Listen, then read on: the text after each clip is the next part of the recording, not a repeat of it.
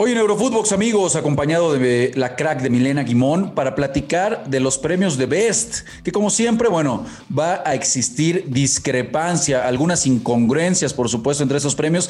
Vamos a analizar todos y cada uno de ellos y también hablar de lo que sucedió en cuanto a que la pelota sigue rodando. El Chucky se termina destapando con un doblete frente al Bolonia y arranca bien el año. Y por su parte, ya debutó el Tecatito Corona. Lástima que terminan perdiendo frente al Betis. De esto, amigos, y de mucho más, vamos a platicar el día de hoy en Eurofootbox. Esto es Eurofootbox, un podcast exclusivo de Footbox.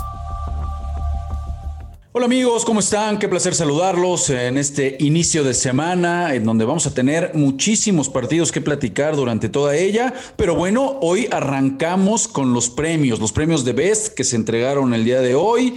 Y como siempre, bueno, pues con muchísima polémica para platicar de la entrega de esos premios y con el placer, por supuesto, de acompañar hoy a mi buena amiga, la crack de Milena Guimón. ¿Cómo estás, Mile? Hola, Rafa, un gusto saludarte, abrir una semana que bien lo dices, ¿no?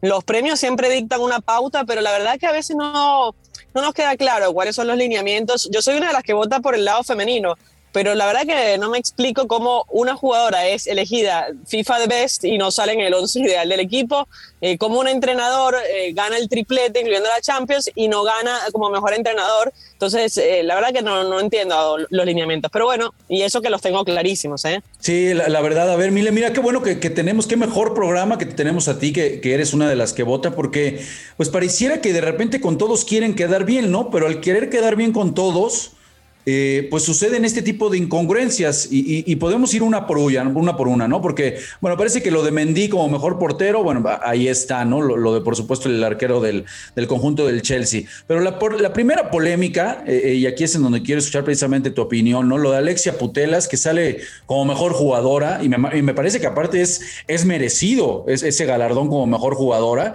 pero después vemos que, aparece fuera del, del once ideal, o sea, o sea, ¿cómo? Fue la mejor, pero no fue la mejor en conjunto.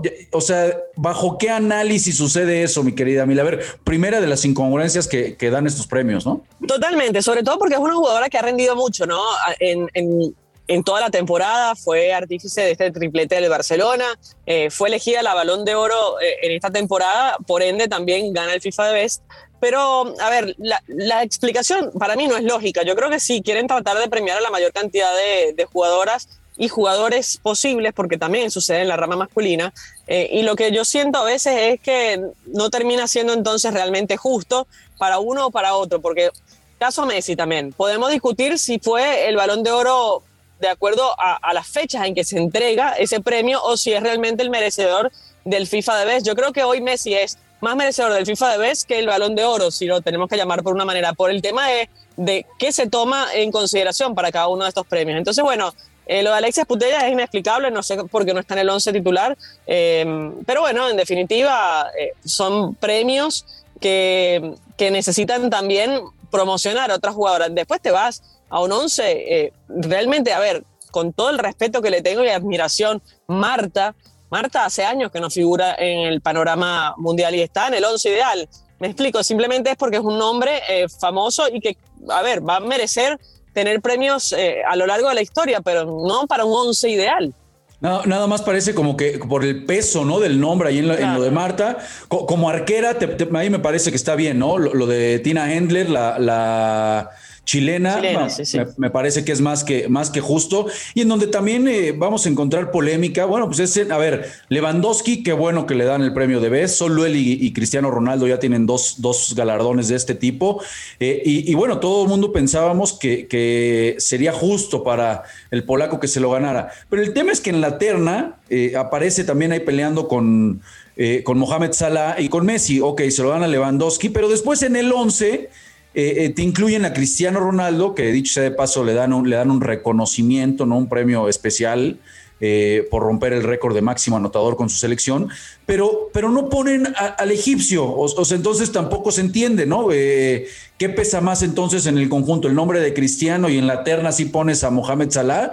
O sea, tampoco esa parte la entendí. Totalmente, a ver, Salah merece ese reconocimiento de estar en el once ideal si no ganaba el el FIFA de Best, que evidentemente Lewandowski le saca una, una morena, como decimos nosotros los venezolanos, por la cantidad de goles que ha hecho y también los títulos que ha conseguido a lo largo de la temporada. Pero eh, yo creo que, a ver, no se mide con, con, la vara. Lo de Cristiano, el reconocimiento es para que esté presente en este galardón, para que sea, a ver, porque no estuvo en el balón de oro. algo tenían que darle, algo tenían que darle para que asistiera, ¿no? Sí, es el premio de consolación que, insisto también, es un gran jugador, merece todas las, condecoraciones posibles, pero hay veces que tienes que entender que, no estás y no estás. Y, también, y digo, por si fuera poco, ¿no? Gana, gana también el triplete, digo, para ir, para ir eh, anotándole más incongruencias a esto. El Barça se gana el triplete ya decíamos lo de Putelas, bueno, que por supuesto llama la, atención, pero ninguna futbolista, eh, Emile, ninguna futbolista del 11 del Barcelona la incluyen en este 11, o sea... Sí, increíble. ¿Cómo, también ahí, ahí no, no entiendo? O sea, ¿bajo qué parámetros están tratando de, entregar estos premios? O, ya eh, no, te puedes llevar uno doble, o sea, si arrasas ya con algo, de repente no puedes ser incluido en otro. Digo, esa parte tampoco la termino por entender. No, no, yo creo que es eso, que quieren quedar bien con el, con el Dios y con el diablo. es una cuestión, eh, para mí, injusta y innecesaria, porque la verdad es que si son de best, hay que premiar realmente a los de best. Lo de Cristiano se puede interpretar también por haber llegado a 115 goles con la selección de Portugal, el récord histórico, este, pero ahí también digo yo, ¿por qué no lo premia la UEFA, porque tiene que ser la FIFA, o sea, no, eh, son distintas condecoraciones en distintos momentos, pero bueno, es marketing y sabemos que los premios te dan eso, te dan vitrina y, bienvenidos sean en el sentido de que eh, ayude a promocionar el deporte y sobre todo el año del mundial, pero la verdad que no queda la gente contenta cuando es injusto en, en, esto que mencionabas. En un 11 tiene que estar el mejor equipo de Europa, que fue el Barcelona, sin lugar a dudas, y en las chicas no lo estuvieron, entonces me parece injusto totalmente. Totalmente. Bueno, si te parece, ¿por qué no vamos a escuchar? Tenemos palabras del polaco, que obtiene, ya decíamos, su segundo de Best. Vamos a escucharlo y seguimos platicando de estos premios. Dankeschön.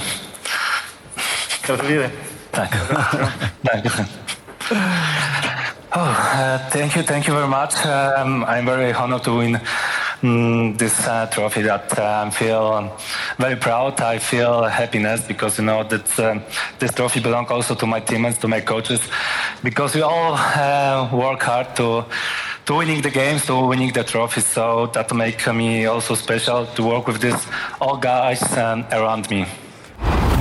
Y bueno, Mile, vamos a escuchar cuando le entregan eh, el premio al polaco y después seguimos hablando, por supuesto, de estos premios de Best. who is the winner of the best FIFA men's player for 2021. And it is Robert Lewandowski Bueno, pues ahí está, ahí está este, este momento en el que le entregan a Robert Lewandowski su segundo eh, premio. Y bueno, eh, ¿cómo, te, ¿cómo, te, pareció lo de, lo de, los entrenadores que lo termina ganando? Me parece que en algún momento ya lo habíamos platicado, Mile, tú te, tú te decantabas eh, más por Mancini, ¿no? Por haber conseguido, me parece, la, la Eurocopa, pero bueno, se lo terminan dando a Thomas Tuchel. Sí, lo de Tuchel fue sensacional. La verdad que llegó un momento a rescatar un equipo y lo hace campeón de la Champions. Eh, la verdad que ha sido un, un periplo muy interesante de Tuchel, eh, pero evidentemente tumba a los favoritos, que eran Guardiola y Mancini. Lo de Mancini se le cae por un partido, ¿no? Porque no logra clasificarse directamente al Mundial. Entonces, de una u otra manera, eso me parece que influyó en no haber sido elegido. Ahora, también tengo una queja respecto a esto. Si está Mancini entre los nominados, ¿por qué no está Scaloni? Eh, que además de lograr un título después de 28 años, si mal no recuerdo la cantidad de años, con la selección de Argentina, además ya lo clasificó de segundo en la, eliminatoria para el Mundial de Qatar. Entonces tiene doble mérito eh, Scaloni para estar en este, eh, entre los tres mejores elegidos. Pero bueno, eh, son las quejas que uno va a tener, que porque no juega este en el once titular, bueno, siempre uno va a tener un pero, pero yo creo que Scaloni al lado de Mancini es mucho más con todo lo que consiguió en el año. Pero por supuesto, pero por supuesto, no puedo estar más, más de acuerdo contigo. Injusto que no haya aparecido en esta eterna Leonel Scaloni después de tantos años de no conseguir la, Copa América.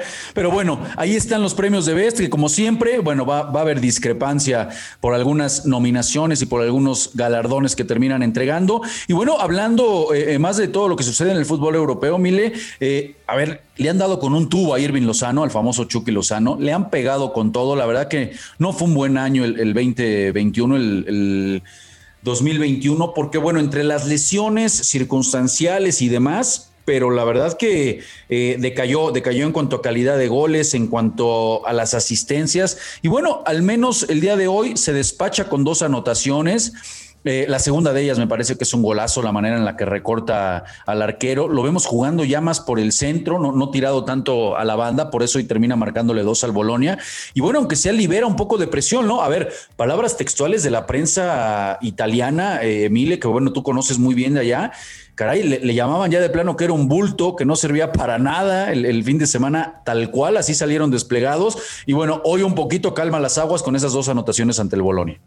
Sí, muy importante, ¿no? Que, que demuestre en la cancha que tiene capacidad, que tiene calidad. Eh, la verdad que a mí me da pena que estas cosas sucedan porque es un futbolista que tiene mucho potencial y que lamentablemente no ha podido eh, llevarlo a, tope eh, y no va a haber tantos minutos mientras el Napoli siga subiendo de posiciones, ¿no? Y mientras esté luchando la digo, el título del campeonato que está muy emocionante y apasionante eh, esta competición. Pero bueno, lo lamento muchísimo por él y lamento también lo que hablábamos justamente hace unos días de Andrés Guardado, ¿no? que era un caballero.